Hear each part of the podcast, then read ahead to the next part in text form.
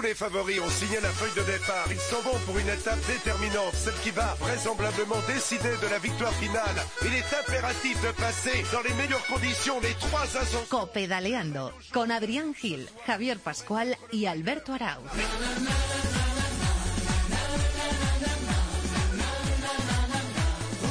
Hola, ¿qué tal? Bienvenidos a la novena edición de Copedaleando, donde una semana más saludamos calurosamente a todos los amantes de este maravilloso mundo del ciclismo. Con el Mundial de Qatar a la vuelta de la esquina, hoy vamos a hablar nada más y nada menos que con un triple campeón del mundo como es el gran Oscar Freire y analizaremos también las palabras de Oleg Tinkov en la que ha vuelto a agredir verbalmente a Alberto Contador. Te habla Alberto Arauz y ya tengo el placer de presentar al equipazo que forma, que hace posible eh, Copedaleando con Víctor Catalina a los mandos de la técnica. Ya tengo aquí a mi izquierda a Javi Pascual. ¿Cómo estás, Javi? Hola Albert, ¿qué tal? Muy buenas. Bueno, con un poquito de ganas de mundial. Sí, hombre, por supuesto que sí. Ha sido una temporada intensa, las tres grandes más los Juegos Olímpicos y qué mejor broche que un mundial. Y tengo ganas, tengo ganas ya de, de ver ya. Y aquí a, a mi derecha tengo, como siempre, al gran Adrián Gil. ¿Qué tal, Adri? Muy buenas. Muy bien, Alberto, como siempre. ¿Tú tienes ganas de mundial o con este recorrido tan descafeinado mm, no estás tan ilusionado? Hombre, no estoy muy ilusionado, pero sí, sí, sí, sí. Siempre hay ganas de ver buen ciclismo y esto que, que es una de las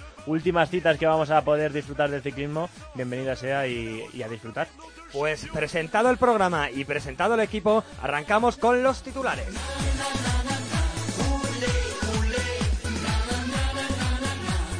Repitan conmigo. Copedaleando, copedaleando. Las bicis en la cadena Cope. Contador, Valverde, Fron, Frun, como quieran. Purito. Las bicis en la cadena Cope. Copedaleando.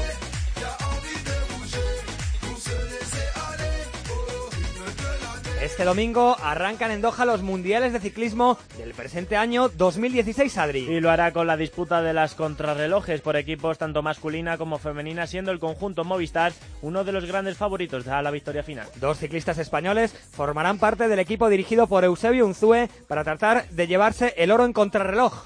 Se trata de Jonathan Castroviejo y de Imanol Herbiti, quienes compondrán el sexteto de Movistar junto a Andrei Amador, Nelson Oliveira, Alex Dowsett y al alemán Sutherland. El miércoles llegará el turno para la contrarreloj individual con muchísimas esperanzas de éxito para el ciclismo español. Castroviejo parte como uno de los principales favoritos a llevarse el maillot arcoiris en los 40 kilómetros llanos de los que consta el recorrido. También tomará la salida a su compañero Herbiti en una prueba en la que los rivales a batir se antojan Dumoulin y el alemán Tony Martin. Alejandro Valverde baja de última hora para la prueba en línea del próximo domingo 16 de octubre. El ciclista murciano que finalizó sexto en un Giro de Lombardía que se llevó Esteban Chávez, comunicó al seleccionador Javier Mínguez su intención de no participar en el Mundial. Según contaron nuestros compañeros del Confidencial, lo hizo vía WhatsApp y Valverde le dijo a Mínguez que su cabeza había dicho basta. Estos serán finalmente nuestros nueve representantes en la prueba en línea. Con Juanjo Lobato y Fran Ventoso como principales líderes, también estarán David de la Cruz, Omar Fraile, Luis Ángel Mate, Jonathan Castro Viejo, Herbiti, Carlos Barbero y Diego Rubio. Al margen del Mundial, el equipo Movistar vuelve a llevarse el galardón al mejor equipo del panorama internacional. Se trata del cuarto año consecutivo en el que el conjunto español se lleva la clasificación del UCI World Tour. En esta temporada se ha impuesto al Tinkoff, que ha sido segundo ya el Sky, que ha finalizado en tercera posición. Peter Sagan se proclama ganador del ranking UCI World Tour. El eslovaco ha adelantado en un gran final de temporada al colombiano Nairo Quintana y se asegura matemáticamente la primera posición. Contador y Valverde y John Izaguirre aparecen en el top 10 de esta clasificación. Oleg Tinkov arremete deportiva y personalmente contra Alberto Contador. El magnate ruso se despachó a gusto contra el que ha sido líder de su equipo durante las últimas temporadas. Entre otras cosas, dijo que no le caía bien a ninguno de sus compañeros, excepto a los españoles, que vive obsesionado con ganar el Tour, que no cree que vuelva a ganar una gran vuelta o que es una persona muy aburrida, por lo que es preferible que no acuda a las fiestas. Nada menos. Y Pello Bilbao confirma su salida de caja rural. Lo hace para poner rumbo al equipo Astana, donde correrá la próxima temporada, lo que supone un gran salto de calidad en la carrera del ciclista vizcaíno. Y seguimos sumando seguidores a la familia de Copedaleando, ya somos más de 6.000 en Twitter y agradecemos como siempre vuestro apoyo, vuestras sugerencias, vuestra participación en todas las encuestas y queremos conocer como siempre qué nos han dicho esta semana nuestros oyentes. Pues ya, sabéis que tenemos abiertos todos los canales de comunicación entre vosotros y esta redacción, donde esperamos vuestros comentarios, propuestas, críticas, todo lo que queráis a través del mail, a través del correo electrónico copedaleando.cope.es, a través del Facebook, facebook.com barra copedaleando y a través del Twitter arroba copedalean. Y supongo, Adri, que ya tendremos algún que otro mensaje hablando del Mundial de Doha. Muchas críticas, Alberto, a la posible reducción del recorrido en el Mundial de Qatar. Por ejemplo, Tino señala que ahora es cuando se dan cuenta del error que han cometido e incluso nuestro compañero Jesús Alañá hacía referencia a los petrodólares como la razón por la cual adjudicaron a Doha la celebración del Mundial y pide que mundiales así no se realicen. Y reacciones también, Alberto, a la lista de Mínguez y muchos ven bien la renovación del equipo, pero echan de menos a Valverde como es el caso de José Ipal. Pues como siempre, a través de Twitter, a través eh, de Facebook y a través de nuestro correo electrónico, os seguimos leyendo e interactuando con vosotros.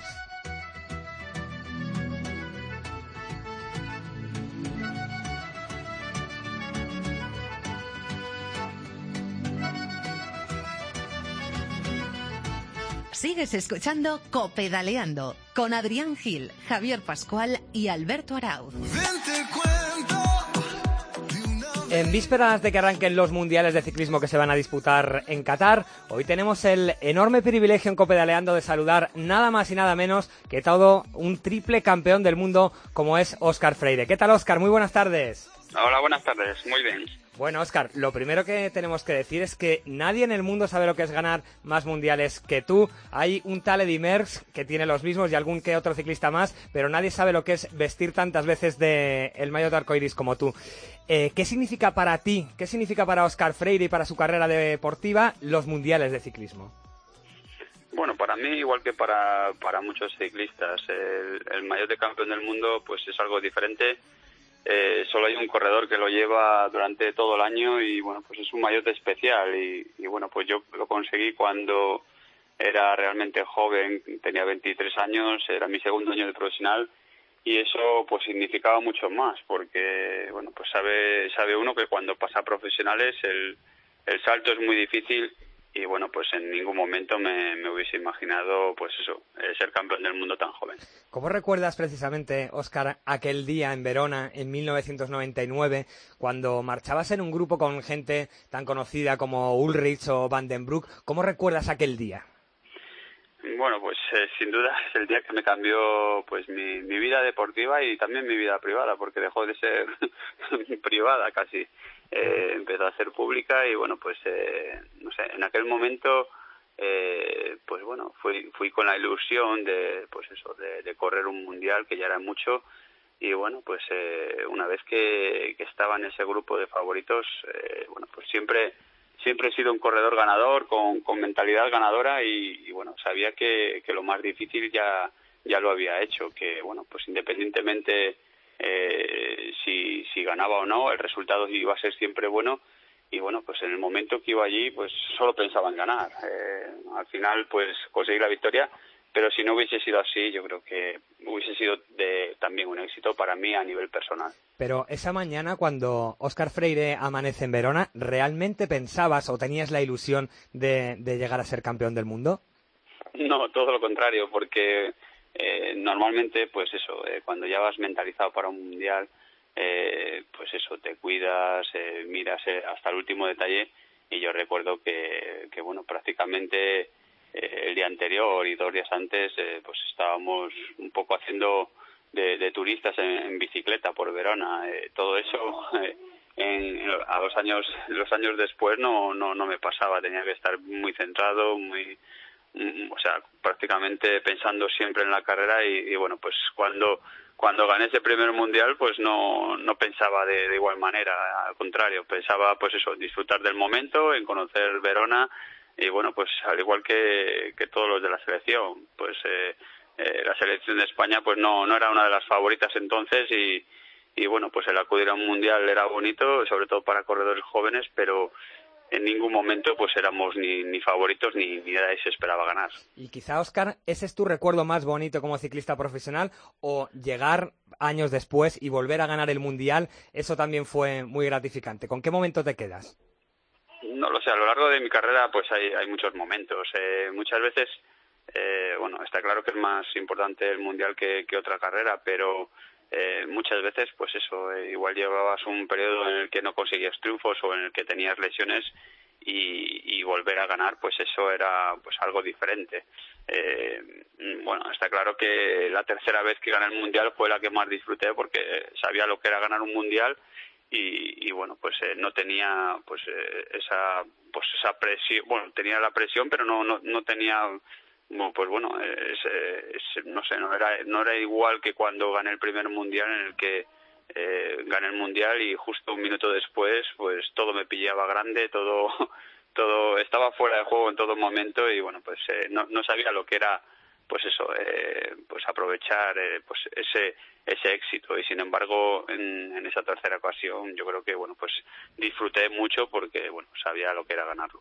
Y ya centrándonos un poquito en el presente Oscar en apenas poco más de una semana se va a disputar el mundial en Qatar en Doha un mundial que está recibiendo bastantes críticas por su recorrido eh, que es completamente llano. No sé qué te parece a ti no sé si te gustan unos mundiales con un recorrido tan llano. No sé qué opinión tienes Oscar a nadie le gusta. Un mundial llano, pues eh, eh, sí, probablemente a los que vayan a correr y se vean con posibilidades eh, les puede gustar, pero lo que es al público, al aficionado, en ningún momento le gusta ver un, grupo, pues eso, una carrera todo el día en grupo. No sé si, si ese día pues habrá viento y, se, haga, y se haga más pues selectivo, pero en principio, pues bueno, creo que un mundial no no, no debería ser así. Eh, todos los mundiales tienen que tener algo. Eh, ya se hizo una vez en, Zolder un mundial prácticamente llano y bueno, pues de cara al espectador, pues eso, era todo, todo el día un grupo en el que pues eso, no había ningún tipo de aliciente y bueno, para los corredores pues era también prácticamente imposible pues atacar porque bueno pues el grupo rodaba casi a 60 por hora en, en, en las partes pues eso de, eh, importantes de la carrera y un corredor pues no, no, no puede ir a 60 por hora. Entonces, eh, no sé, yo creo que pues es un puro negocio este, este mundial. Yo creo que es un negocio de la Unión Ciclista y bueno, pues los demás eh, pues eso, lo veremos un poco desde como espectadores, pero yo creo que no, no es digno de un recorrido de, un mundial. Si te parece, Oscar, vamos a incorporar a esta conversación a algunas personas que a buen seguro conoces. Aquí junto a nosotros está Eri Frade, jefe de ciclismo de la cadena COPE. ¿Qué tal, Eri? Muy buenas. Un placer, muy buenas. Y también está con nosotros nuestra compañera del partidazo, Mónica Marchante. ¿Qué tal, Mónica? Muy buenas. Hola, ¿qué tal? Muy buenas. Y también nos escucha el ex ciclista y comentarista de esta casa, Luis Pasamontes. ¿Qué tal? Buenas tardes. Hola, buenas tardes, ¿qué tal? Eh, bueno, Eri, Luis, Mónica, todo vuestro. Eh, me ha llenado un poco de moral escuchar cómo ha relatado Freire las horas previas, los días previos al primer Mundial de Verona, porque eh, en esta ocasión no vamos de favoritos ni de coña, ni de coña este Mundial de Qatar. no sé si Freire ha estado siguiendo un poco el circuito este año y si puede ver en la selección española entre Barbero, Lobato, la gente rápida que hay, pues un Freire que pueda sorprender como él sorprendió en Verona, que tampoco fue un sprint puro entre el grupo, que, Freire lo reventó ahí en la salida de una curva. Bueno, no sé si alguien puede sorprender. Eh, eh, lo que está claro es que si hace viento va a haber muchas caídas y, bueno, pues eh, muchas veces eso hace que, uno esté bien colocado, que tenga esa suerte y que bueno pues eh, a su vez pues haya ciclistas que, sean rápidos y que, puedan ganar el sprint que, que tengan mala suerte. Pero bueno en, en general pues no, no, no suele pasar pues con, con todos los ciclistas importantes. Posibilidades el que corre siempre tiene pero yo no veo pues eso una selección con, con un ganador ni mucho menos. Eh, bueno yo cuando cuando gané, pues era una sorpresa, pero una sorpresa para ser profesional, pero había sido subcampeón del mundo en mi única oportunidad que tuve de correr un mundial como, como amateur. Eh, en juveniles pues prácticamente pues ganaba muchísimas carreras y, bueno pues eh, había sido siempre un corredor ganador lo que pasa que bueno pues en, el campo profesional eh, eran mis primeros pasos los que van ahora bueno pues hay corredores jóvenes pero que que ya han corrido pues eso varios años como profesional y, y yo creo que han llegado pues a, a un nivel bastante alto pero no para ganar a los mejores. Pero bueno esperemos que que bueno pues que puedan tener suerte y que puedan tener un buen resultado. A mí me gustaría preguntarte Óscar concretamente por Juanjo Lobato no si no este año pero con, con la progresión que está llevando si es un ciclista que le ves un, un posible candidato en un futuro a corto o medio plazo para ganar un mundial. Bueno eso no nunca se sabe porque llegó en su, segundo año o tercer año a, correr la Milán San Remo, a, correr la Milán San Remo hizo muy buen resultado, pero sin embargo como cuando partía como, como jefe de filas y todo el mundo esperaba luego de él, pues no llegó ni, a esa última parte de la carrera. Por eso muchas veces, eh, pues bueno, eh, sí, es un corredor que, que va a estar de delante si, si hace viento y si se encuentra bien y si está en su mejor momento de forma, pero al final solo gana un corredor y yo creo que hay corredores más rápidos que él y, más fuertes para, para este mundial.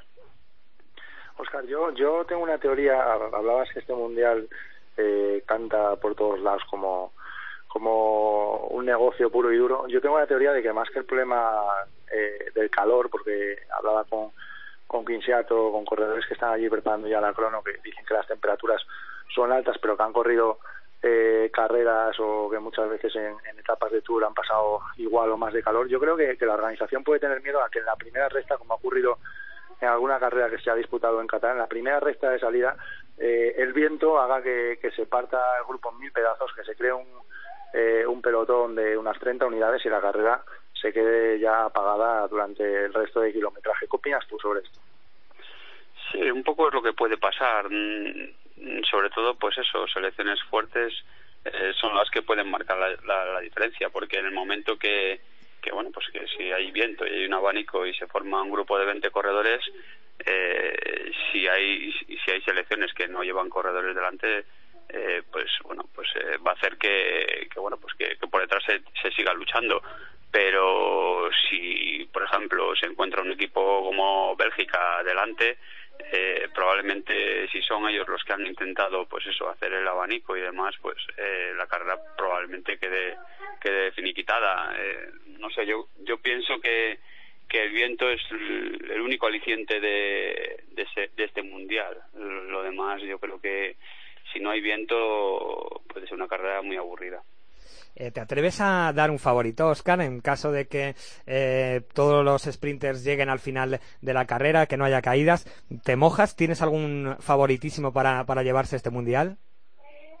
Viendo un poco, no sé, pues eso, el, recorrido y cómo, cómo se, se va a correr, eh, no hay que olvidarse de, de, Tom Bonen, que no está en sus últimos años, pero sabe que, que bueno, pues que allí ha ganado muchas veces, sabe que lleva un equipo muy fuerte que, que le va a apoyar y, bueno pues es un corredor que cuando se motiva pues eh, siempre siempre está ahí delante. Lo único que en estos últimos años pues probablemente le haya faltado esa esa motivación luego pues eh, corredores que se defienden muy bien con el, con el viento como Cavendish eh, este año no hay un no, no está un Kittel como como el de, el de año el de años anteriores que, que llegaba al sprint y, lo batía bastante fácil a, a, Mark Cavendish.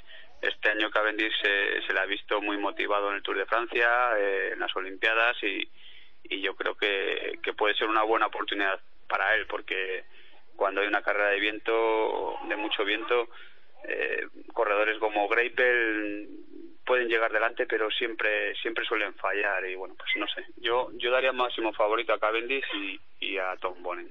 Eh, te lo cuento porque algún cantar escuché alguna vez y quiero saber si es verdad y si podría llegar a ser verdad. ¿A ti alguna vez te sondearon como posible seleccionador y te gustaría ser seleccionador nacional para carreras como esta? Bueno, a quién no le va a gustar ser seleccionador. Lo que pasa que, bueno, pues eh, eh, bueno, pues eh, no, muchas veces no, no, puede ser. Eh, yo en, pues eh, me gustaría ser seleccionador, sobre todo ahora que hay corredores muy buenos. Este año, pues bueno, ha dado la casualidad que, que hay un recorrido que no, no viene muy bien para la selección española, pero, pero bueno, la, la pena es eso, que, que ser seleccionador dentro de unos años no tiene nada que ver a, a serlo ahora que hay grandes corredores y que se puede ganar. ¿Te lo llegaron a plantear alguna vez?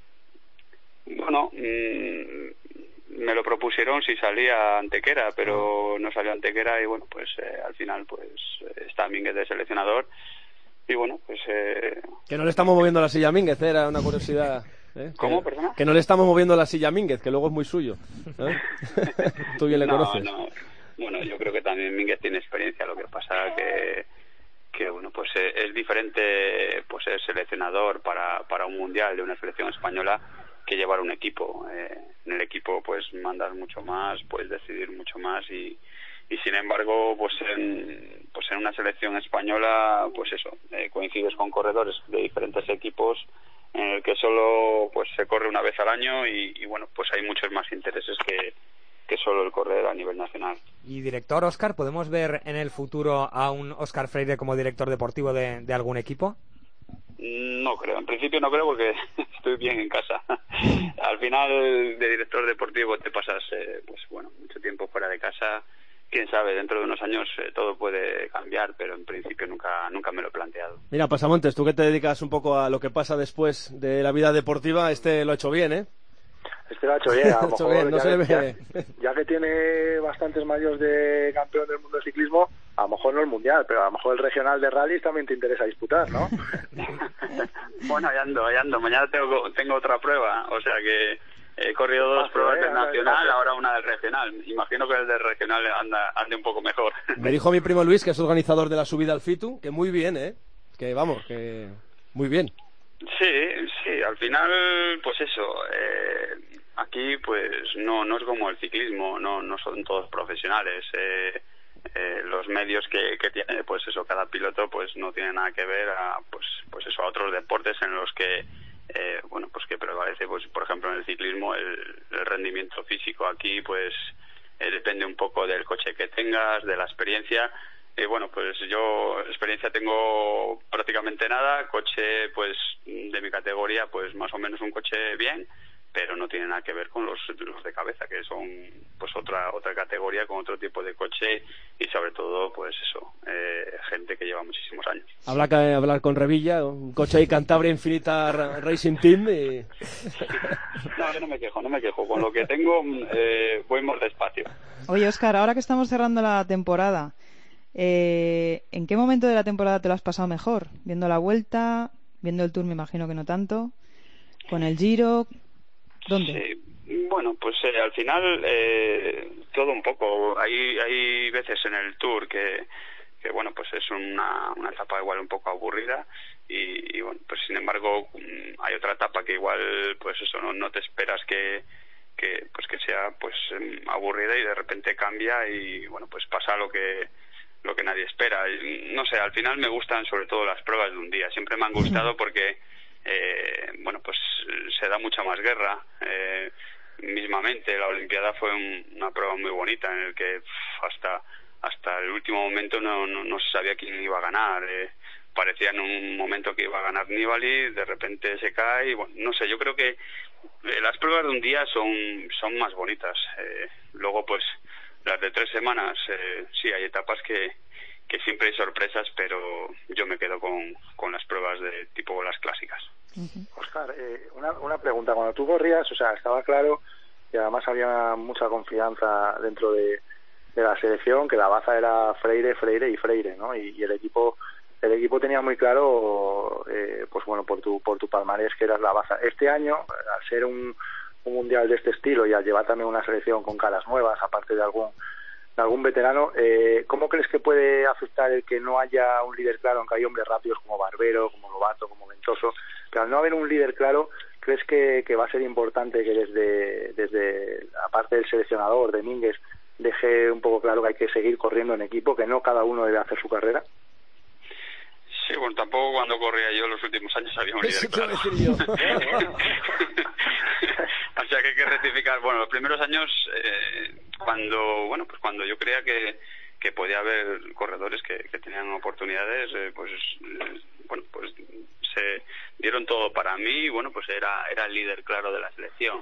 Y sin embargo, pues bueno, después de ganar tres mundiales, eh, tuve pues eso, un año que no pude ir al de Madrid y demás y, y cuando regresé ya no, ya, ya no era el único líder de la selección, pero bueno, yo creo que ahora lo tienen más fácil porque eh, no sé, eh, ahora puede haber más líderes porque no hay un líder claro, realmente.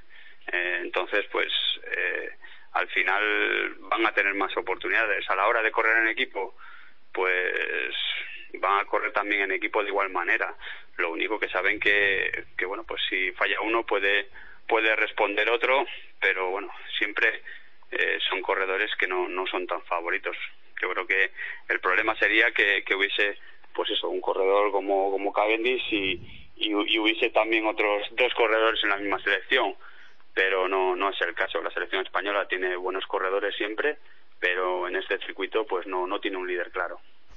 Bueno, Oscar, pues te agradecemos un montón que nos hayas dedicado este ratito de radio aquí en Copedaleando y te mandamos un abrazo muy fuerte. Vale, igualmente. Hasta luego, grande. Adiós. Venga, hasta luego. Soy Miguelito, Miguel Ángel Díaz, y os invito a que sigáis escuchando Copedaleando.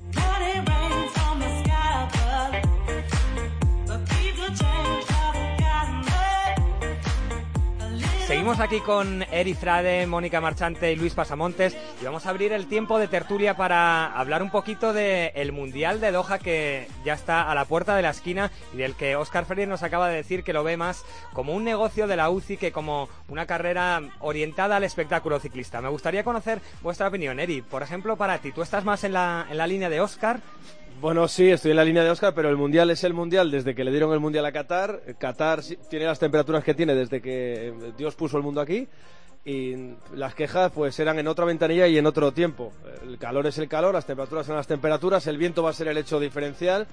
Pero vamos, no me parecería ni medio serio que si hiciese efectivo, yo creo que no va a ser así, el rumor de que se podría cortar el Mundial, porque dejar un Mundial de fondo en carretera en menos de 200 kilómetros o en 150 kilómetros puede ser de carretera, puede ser de ciclismo, pero lo que no es es de fondo, lógicamente.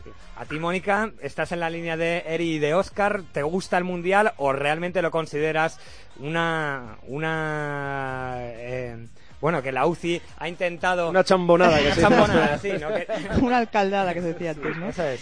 Bueno, a mí el Mundial me gusta, pero no el de este año. Es, lo ha dicho Oscar, ¿no? Puro negocio de la UCI, no es digno. Mm, más, duro que, más dura que Oscar no voy a ser yo pero además es que no nos va nada ese, ese circuito. Lo que también estoy de acuerdo con Eri, o sea, no es ninguna novedad que, que, las temperaturas pasen en Doha a estas alturas del año de 35 grados. También es cierto que aquí hemos corrido la vuelta, o bueno, han corrido los corredores la vuelta a España, pues eh, sin ir más lejos el año pasado, a temperaturas que creo que alcanzaban los 45 prácticamente, o sea que, y eso lo sabe Eri mejor que yo. Entonces, me parece absurdo que estemos hablando a estas alturas de, acortar y sobre todo de acortar eh, 100 kilómetros, ¿no? El, recorrido. Es el mundial que hay, hay que correrlo, igual que hubo otros que nos vinieron mejor, que lo hicimos regular, a veces semi bien, como el caso de Florencia, y es el que hay que correr porque porque es el que hay, ni más ni menos. Eh, has estado hace poco, creo, Luis, con Fran Ventoso, que es una de nuestras opciones remotas, seguramente, porque es un mundial que, como estamos diciendo, no nos va bien, pero es una de nuestras opciones de conseguir algo en Doha. ¿Cómo lo ves? ¿Cómo, cómo crees que, podemos rascar algo positivo de este mundial, Luis? Bueno, yo creo que, va un grupo que se conocen bien. Eh, Fran tiene muy buena relación con, con Lobato. Yo creo que de, la selección eh, el más rápido de todos es, es Juanjo y, bueno, Fran va con muchas ganas. Eh, sus cambios de aires de cada año que viene con BMC han hecho que, que vuelva a tener un punch en, a nivel mental, está entrenando bien, eh, ha pedido al equipo incluso estar corriendo todas las carreras de este final de temporada y bueno, pues estado trabajando mucho tras moto, al igual que, que el resto de ciclistas que ayer puede compartir un, un rato con algunos de ellos y bueno van van ilusionados. Y que sí que es cierto que no van pues con, con esa tranquilidad que a veces cuando tienes que ir a, a currar a un mundial y sabes para quién eh, llevas. Pero pero bueno también como decía como decía Oscar pues todos tienen ahí esa esa parte de pensar que en algún momento dado en un grupo de pocas unidades pues pueden estar eh, luchando por, por posiciones de cabeza. Puede ser bueno para nosotros que los tres hombres más rápidos que tenemos han corrido relativamente poco esta temporada. Una temporada en la que ha habido Juegos Olímpicos, por primera vez Campeonato de Europa. Y en el Campeonato de Europa, donde ha estado la base de esta selección, al menos cinco que yo recuerdo así a, a bola pluma, eh, lo hicimos bastante bien como equipo, que yo creo que es lo exigible a una selección española. Eh, yo, por ejemplo, siempre digo que en Australia no cogimos medalla, pero ese día corrimos muy bien, porque eh, a Samuel Sánchez y a Luis León, que ya tienen sus muescas en el revólver, se les dijo que había que currar para acercar la fuga que había, para que luego Freire intentase rematar, y se trabajó bien, y luego, bueno, Freire no pudo rematar porque efectivamente el Mundial es una carrera de un día que solo gana uno. Eh, pero mm, creo que eso puede ser bueno en una temporada como esta, no sé si estáis de acuerdo, Luis Mónica, que eh, los tres hombres más rápidos que tenemos están frescos, relativamente frescos, para cómo van a ir unos cuantos de los que van a ir. Eh, sí, sí, yo estoy de acuerdo, Eri. Al final, eh, la temporada cada año se está haciendo más intensa y, fíjate que los ciclistas, yo me acuerdo cuando empecé teníamos teníamos un parón casi que lo denominábamos en invierno, ahora los parones son escasos porque nada ya, ya están corriendo en Argentina o, en Australia, ¿no? Fran, eh, bueno, pues no, no, ha corrido ninguna de las tres grandes este año. Juanjo ha estado un poco pachuchillo eh, hace hace unos meses, pero se ha vuelto a recuperar y también con esos cambios de aires hacia un equipo donde puede donde puede estar disputando sprints de, de otra manera y incluso clásicas también le también le hace que tenga la, motivación bastante alta y Barbero pues también no con esas caídas que tuvo y esas lesiones pues pues es un corredor que llega fresco y, a estas alturas de año como bien dice Seri eh, la cabeza es fundamental y no es lo mismo tener un corredor ahí pues como estos dos que te, que te he mencionado que van a cambiar de aires a equipos que les encantan y donde pueden rendir de otra manera que tener corredores pues que a lo mejor no tengan un contrato en vigor o aún no hayan resuelto su futuro. Yo creo que fíjate, lo que es bueno es que este año como no hay un líder claro, pues mucho mejor, ¿no? Porque otros años había hasta dos y, nos ha ido bastante peor. no lo hay para nosotros, pero el domingo por la mañana, el domingo que viene por la mañana, Mínguez tiene que dejárselo bien claro quién es el uno, quién es el dos. Y... Sí, pero no es lo mismo que cuando vas con Alejandro, con Purito, con Contador, o sea, al final lo que tú decías, han, han demostrado que ya se conocen, que cinco de ellos lo han hecho bien como equipo y que haya uno por el que se pelee para llevarlo, se trabaje para él, está bien, pero no es la misma sensación ¿no? de, otros años, ¿no? De, llevar ahí dos gallos y el resto, pues un poco a ver qué pasa. Lo que sí que parece claro, eh, Eri, es nuestras opciones en la modalidad de contrarreloj. Un Jonathan Castroviejo que viene de ser campeón de Europa y que yo creo que muy mal se le tendría que dar para que al menos no saque una medalla. Bueno, vamos a ver. Eh, sobre todo yo creo que se defiende bien contra el viento. Es un mm. ciclista bastante aerodinámico que, rompe bastante bien el, viento, que yo creo que va a ser el factor diferencial no solo en la carrera de fondo, sino también en la crono. Y hombre, que eh, él va a estar ahí arriba seguro, va a estar arriba segurísimo. Eh, otra cosa es que luego, pues en, ese, en esa pequeña varita mágica que, te tiene que tocar el día D y en la hora H, pues pueda acabar eh, segundo, tercero, cuarto, porque a lo mejor el arco iris es mucho más complicado. Pero si alguien se lo merece por todo lo que ha remado para los demás, es él, que le alumbre en los focos, como ya pasó en el Campeonato de Europa, pero bueno, ya en el Mundial, el coger un metal para él, que lo ha tenido demasiado cerca, también después de lo de los Juegos Olímpicos, pues sería eh, un pago de gloria fantástico, porque es un chaval genial de en el equipo todo el mundo habla maravillas de él y luego el mejor gregario del mundo dices tú para mí es el mejor el mejor gregario del mundo configurado para gregario porque todo el mundo cuando digo esto o escribo esto en el Twitter me dice no y Wouter Pauls qué pasa con él bueno Wouter Pauls es un jefe de filas que está atrapado en el Sky. Igual que en su día Froome estuvo atrapado en el Sky trabajando bueno trabajando no con Wiggins porque no trabajó para Wiggins ni, mucho menos aquel día. Yo digo el mejor tío configurado para ser gregario que sabe que es gregario para mí el mejor del mundo es Castroviejo eh, hoy he leído que decía el propio Castroviejo que el mundial que el recorrido era un mundial anti-Castro Viejo, pero que estaba muy ilusionado. ¿Tú, Mónica, le ves con alguna opción de, de enfundarse el maillot arcoiris? Lo que pasa es que he leído que el viento va a ser favorable, a favor, ¿no? Y que eso no le, no le beneficia a él nada, ¿no? Pero bueno, también un poco ir ahí mentalmente sin eh, con esa sensación de decir, bueno, no es mi circuito, el viento a ver cómo lo tengo, pero yo sí que le veo opciones, sobre todo porque mentalmente él ha tenido una primera parte de la temporada fuera de combate con esa lesión que tuvo de, de vértebras, estuvo cuatro meses fuera, pero en la crono de Javea, por ejemplo, de la vuelta le vi francamente bien y el haberse quedado ahí tan cerca, ¿no? El año pasado también se quedó creo que a tres segundos mm. en, Richmond de la medalla, pues no sé, yo creo que sí que va a tener acicate y, vamos a ver. Y no a Froome, que es una ventaja, eh, que es el, tío que le ha fastidiado, bastante, vamos. ¿Y tú, Luis, eres optimista también? ¿Ves a Castro Viejo como posible ganador?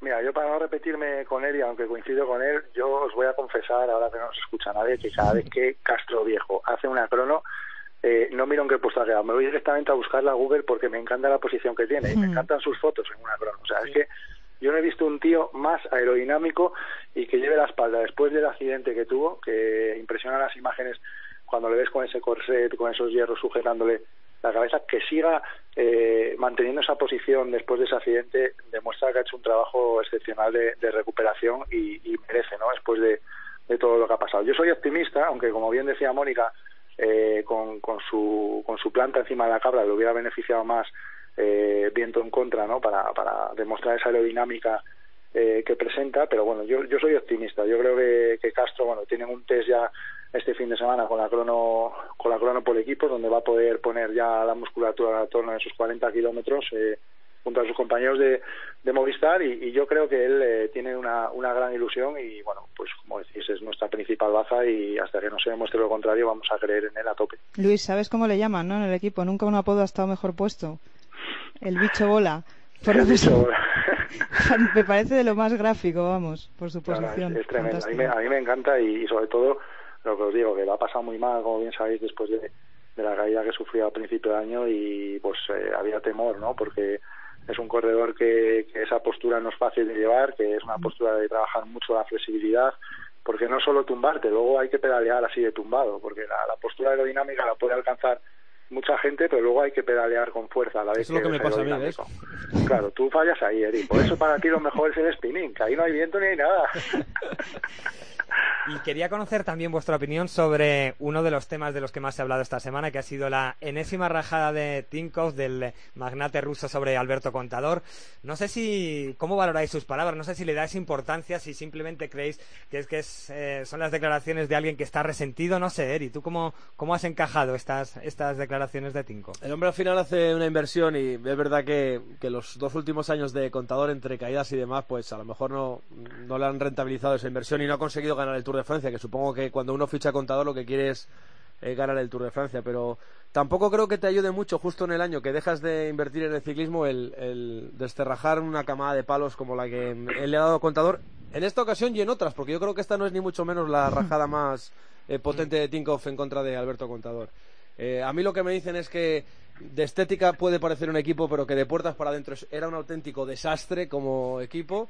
Eh, al final los muebles te los salva gente de altísima calidad como, como Peter Sagan o, como contador, aunque este tampoco ha sido su año. Y eso es lo que le ha ido dando victorias al Tinkoff y demás. Pero me decían del entorno de contador que no ofende quien quiere, sino quien puede. Y en este caso, pues ya hay, un, hay una barrera cósmica entre contador y Tinkoff. Y lo que sí me quieren que quede muy claro es que el contador no tenía para nada ningún mal rollo dentro del equipo. Eh, que había dos bultos sospechosos, por así llamarlos, que en la carretera se demostró también que eran Rafael Maika y Roman Kreuziger, y que los demás que se llevaban todos a partir de un piñón. Pero claro, un equipo, la palabra equipo eh, comporta muchas cosas, no solo vestir todos iguales. Y eh, todo lo que no fuera vestir todos iguales, pues es lo que le faltaba al Tinko. A ti, Mónica, ¿qué te han parecido? Hombre, que haya un equipo con- cuando el jefe es caballo loco, pues francamente es complicado, ¿no? A mí no me ha sorprendido, como creo que a nadie, me parece completamente fuera de lugar y yo a este señor, pues simplemente sí que le agradecería su inversión en el ciclismo, el tiempo que ha durado y, y, bueno, pues cada uno termina como, como quiere terminar, ¿no? Fuera de lugar. Y a ti, Luis, te han sorprendido, supongo que no. Y sobre todo me gustaría saber, Luis, ¿tú crees que Contador debería contestar públicamente a, a Tinkoff? Mira, lo que dices eh, es un, es un dato importante. Desgraciadamente no nos sorprende, porque este personaje ha estado haciendo declaraciones, algunas a altas horas de la mañana, cuando debía estar bastante contento, muy desagradables y, y que demuestran una falta una falta de respeto total y más hacia un corredor pues que te guste o no o consideres que, que lo que le estabas pagando está acorde con su rendimiento o no eh, ha estado defendiendo los colores de tu equipo hasta hasta el último día y dejándose la piel nunca mejor dicho Tiene en que ir todavía a Abu. Dhabi, por cierto, con los colores del Tinkoff, Claro. del 20 al 23. Ujú, por eso entonces bueno yo yo pienso que, que, bueno que es un- una persona que, que que le gusta el protagonismo muchísimo que, que siempre que puede lía alguna se, se ducha con una regadera o hace cualquier historia pues para, para llamar la atención y eso demuestra pues el poco liderazgo que tiene y, y de ahí un poco también pues cómo, cómo ha estado funcionando el equipo como decía Eri no pues como una auténtica banda y los corredores pues hacían lo que podían. Alberto en muchas ocasiones ha hecho bastante bastante más pese a, pese a las caídas que tuvo y, y a la gente que le rodeaba en, en algunos momentos eh, incluido este personaje pues pues ha hecho una temporada que sin ser la suya eh, cualquier otro corredor que no fuera a nivel emocional potente podría haberlo haberlo hecho mucho peor y bueno pues lo, que dice Mónica también no únicamente agradecerle que, haya tenido ahí un, equipo y que haya podido dar contrato a, corredores durante durante algunos años Eh, yo hablando de este tema con gente de, contador, los más allegados, no hace falta saber muy listo, no, hace falta ser muy listo para saber de quién hablo. eh, yo le decía, sí es verdad que hubo un tiempo que contador ganaba las carreras solo, sin equipo, porque Es verdad que por H o por B, cuando estuvo compartiendo estructura con Astron, pues eh, corría solo, por así decirlo. En Astana también le pasó un año que prácticamente corría solo y ganaba las carreras pero claro, pasan dos cosas, me decían, pasan dos cosas. La edad pasa para todos, contador, evidentemente, eh, no es el mismo, no es el mismo, y el ciclismo ha cambiado una barbaridad en solo cinco años. La manera de correr, cómo van los equipos, cómo está todo de controlado, y ha cambiado tanto que es imposible ya el ganar sin tener un buen equipo. esas exhibiciones de contador eh, a principios de la década de los 2000 ya de, casi no van a ningún sitio, porque Frun tiene un grandísimo equipo para llevar a la gente muy justa para que no haya ataques y demás. O sea, ya ganar solo una gran carrera de tres semanas es eh, prácticamente imposible. Entonces me decían eso, que, que yendo a Trek, yendo a Trek, pues se están encontrando con una estructura hecha, con gente que está trabajando con mucha antelación, con unos programas de, de entrenamiento muy precisos y muy definidos ya a esta altura de temporada, cuando todavía no hemos cerrado 2016, ya están pensando 2017, y que si Alberto Contador tiene eh, que a lo mejor Tinkoff tiene razón y no vuelva a ganar una grande, que puede ser que no la vuelva a ganar, pero si tiene alguna opción, la tiene dentro de un equipo que funcione como un equipo y que tenga de todo, que tenga un molema, que tenga gente para el plano y que tenga pues un pantano que le pueda ayudar también en la montaña, porque eso contador no lo tenía antaño. Algunas veces por culpa de él, porque prefería tener a, ciclistas para la habitación que para la carretera, que la habitación yo entiendo que es muy importante, pero eh, es verdad que a veces eh, ha habido conformaciones de equipo que son culpa suya, pero otras veces es, pues lo de la vuelta de este año es un desastre y el podium lo pierde un director que no tiene Vamos, para mí ni idea. Teniendo dos hombres por delante, que el contador se haya tenido que ver solo para intentar restañar la, fuga camino de Aitana, eh, me parece que, es de, primero, vamos. Recogiendo las palabras de Eri, a vosotros, Mónica, Luis, ¿a vosotros os gusta el equipo que va a rodear a Contador en Trek a partir de la próxima temporada? Vale, Mónica. A mí sí, a mí sí. Lo que pasa es que estaba pensando ahora que eh, según va avanzando la edad de Contador, eh, va llegando un equipo donde todos o parece mucho más profesionalizado, que es lo que está pasando en el ciclismo en los últimos años, ¿no? Pero claro, eh, eh, él va cumpliendo años también, o sea que es que es, todo proporcional y no sé cuál va a ser el, resultado, ¿no?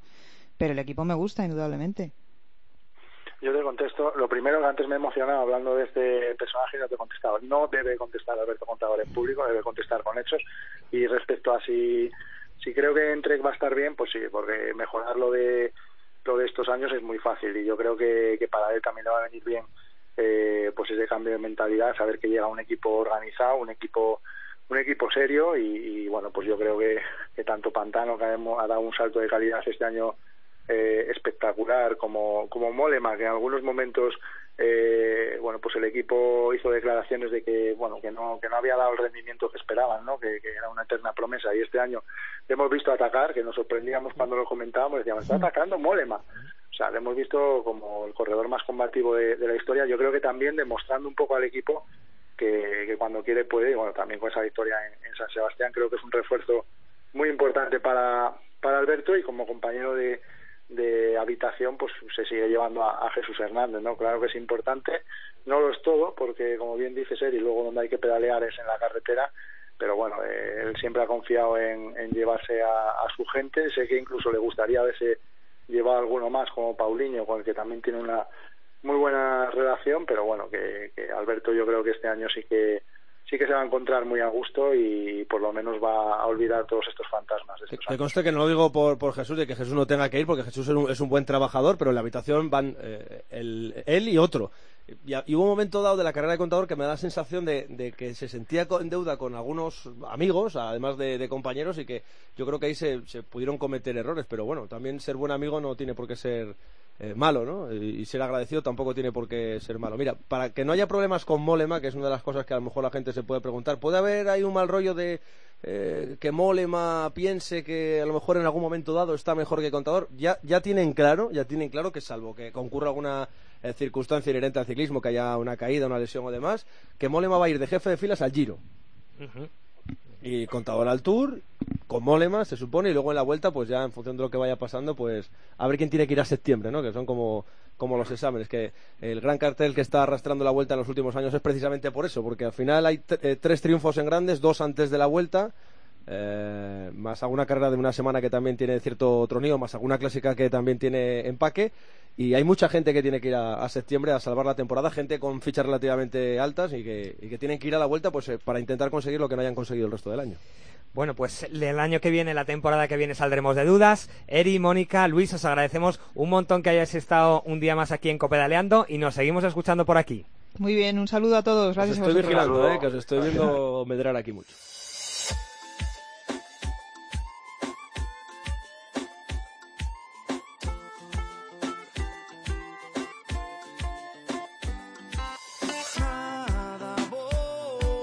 Seguimos recogiendo, Pascu, vuestras opiniones a través de nuestros diferentes canales de comunicación. ¿Qué nos dice la gente? Pues mira, Alberto, muchos de nuestros oyentes se alegran de poder escuchar a un tricampeón del mundo como es el caso de Oscar Freire y le dan las gracias por todas las alegrías que nos ha dado, agradecimientos que comparten tanto Miguel, Diego, Lorena, entre otros. Y además, Alberto, hay división de opiniones sobre las palabras de Tinkoff a Alberto Contador en las que aseguraba que el pinteño no volvería a ganar una grande. Sergio nos dice que puede doler, pero Led tiene mucha, mucha razón, que más razón que un santo. Sin embargo, Tony apunta que no hay que hacer caso a las palabras del ruso. Y el triunfo de Esteban Chávez, Alberto, en el Giro de Lombardía tampoco ha pasado desapercibido en las redes sociales. Y, por ejemplo, Juan David se alegra de que su compatriota se haya convertido en el primer colombiano en conquistar un muro del ciclismo y está seguro que el próximo año tanto Quintana como el propio Chávez darán más alegrías al ciclismo colombiano. Es nuestro Juan David, Juan, David, Ramírez. Hombre, claro que sí. Un abrazo desde aquí a Juan David Ramírez. Y Alberto, os estamos preguntando en la cuenta de Twitter de Copedaleando, arroba Copedaleando, ¿quién es para vosotros el mejor ciclista de este 2016? De momento, Sagan gana con el 47% de los votos seguido por Frun y Nairo Quintana. Pues como siempre, vuestra palabra va a misa, para vosotros Sagan ha sido el mejor, así que como siempre, os seguimos leyendo, escuchando y eh, atendiendo a vuestras opiniones en nuestras encuestas aquí en Copedaleando.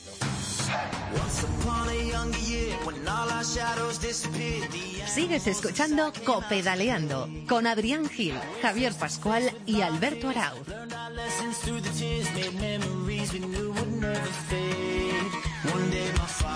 Y terminamos, como siempre, con el repaso a todas las noticias en nuestro sprint final. Edgar Carballo y Blanca Juliá, vencedores del DH, Barada, Ubrique y del Open de España de descenso, Adri. Carballo ha sido el corredor más rápido de la prueba y el primer clasificado de la general, superando en casi 3 segundos a Luis Tarco y en casi 4 a Álvaro Eduardo García. En féminas, Juliá se ha llevado el título del Open, obteniendo de manera destacada la victoria en la prueba final. Moisés Dueñas se lleva la Madrid-Lisboa-Pascu. El ciclista bejarano se ha impuesto en la categoría individual tras recorrer los 770 kilómetros que separan las dos ciudades en una carrera sin detenerse y para ello empleó un tiempo de 39 horas y 20 minutos, rebajando el récord de la prueba, por cierto. La selección española de pista se concentra en Palma para preparar el europeo. En esta concentración que comenzó el pasado día 2 y que finaliza hoy viernes 7 de octubre ha destacado la ausencia de los olímpicos Juan Peralta, Elena Casas y Tania Calvo, así como la entrada de jóvenes valores como el velocista valenciano Martínez. Unibike 2016 cerró sus puertas con un balance francamente positivo. La feria registró un crecimiento del 30% en el número de visitantes recibidos en relación a la pasada convocatoria. Más de 44.000 personas asistieron a la Feria Internacional de la Bicicleta que se celebró del 22 al 25 de septiembre en Madrid. También ha sido significativo el incremento de los profesionales en un 21,5%, registrando más de 7.000 participantes, siendo igualmente relevante el número de los extranjeros, en un 66%. Ya está todo listo para la Cicloturista 2016. Que comenzará el día 4 de diciembre y se prolongará hasta el día 10 del mismo mes. Junto con la marcha cicloturista también se celebrará la decimoquinta edición de la escalada al Pico de las Nieves, que se puede marcar como una de las más exigentes de las carreteras europeas. Las inscripciones comenzaron el pasado 23 de septiembre y ojito porque son limitadas. Sheila Gutiérrez, Alicia González y Alba Teruel son el equipo femenino para el Mundial de Ciclismo de Doha. Seila Gutiérrez, Alicia González y Alba Teruel formarán el equipo español en el Mundial de Ruta que se disputará el sábado 15 de octubre. Gutiérrez además doblará y participará tanto en la prueba en línea como en la crono del martes 11. Hermida asegura que sigue siendo competitivo para disputar carreras por etapas y maratón. Por tanto, el corredor del Multiman Berida no dejará la competición, solamente abandonará el XCO. El ciclista se encuentra en estos momentos en China, donde se encontrará con los responsables del Mérida, la marca que ha defendido defendido durante los últimos 13 años de manera consecutiva. Y ha sido presentada la Titan Desert 2017. La edición de 2017 que se celebrará del 30 de abril al 5 de mayo pretende ser un homenaje a la primera Titan y por ello volverá a discurrir por alguno de los escenarios de aquella vez en la que tomaron la salida 100 aventureros. La salida será en el mismo sitio, Malid, que albergó el campamento de la primera edición con 4.000 metros cuadrados y que ahora tendrá 20.000, en lo que representa el crecimiento exponencial que ha tenido la prueba en estos 12 años. Y hasta aquí llega la novena entrega de Copedaleando. Nos escuchamos la semana que viene. Esperemos, por qué no, con un maillot arcoiris en eh, los hombros de Jonathan Castro Viejo. Y os agradecemos, como siempre, que estéis al otro lado. Hasta la semana que viene.